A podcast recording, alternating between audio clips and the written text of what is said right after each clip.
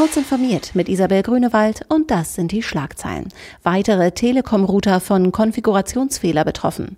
EU-Strafverfolger kicken IS-Propaganda aus dem Netz. Strafandrohung soll Verhalten im Netz ändern und Recht auf Vergessen auch bei schweren Straftaten. Der gefährliche Konfigurationsfehler, der in das verheerende Datenleck bei der Zeller Arztpraxis involviert war, betrifft deutlich mehr Router als zunächst angenommen. Offenbar hat nicht nur der Telekom-Router Digitalisierungsbox Premium die freizügigen Portweiterleitungen eingerichtet, der Fehler steckt auch in den beiden Schwestermodellen Digitalisierungsbox Standard und Smart.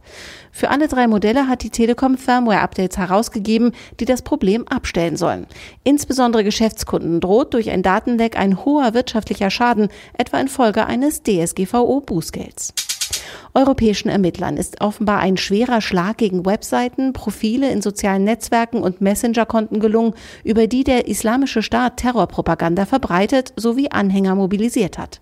Die Aktion fand zwischen dem 21. und 24. November statt und führte laut den Ermittlern zu Löschanforderungen von insgesamt über 26.000 Einträgen rund um Inhalte zur Unterstützung des IS an Diensteanbieter. Soweit wir wissen, ist der IS nicht mehr im Internet präsent, erklärte die federführende belgische Staatsanwaltschaft. Man werde sehen, wie schnell sich die Miliz davon erholen könne. Auf der Herbsttagung des Bundeskriminalamts ist Hass im Internet das Hauptthema. BKA-Chef Holger Münch setzt auf die Wirkung von Strafandrohungen.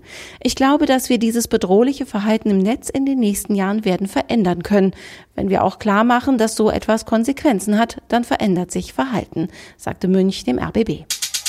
Das vom Europäischen Gerichtshof anerkannte Recht auf Vergessen gilt auch bei schweren Straftaten. Das hat das Bundesverfassungsgericht nun klargestellt und dem Bundesgerichtshof eine gegenteilige Entscheidung zurückgegeben.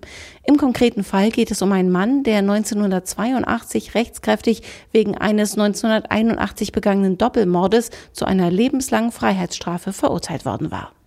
Diese und alle weiteren aktuellen Nachrichten finden Sie ausführlich auf heise.de.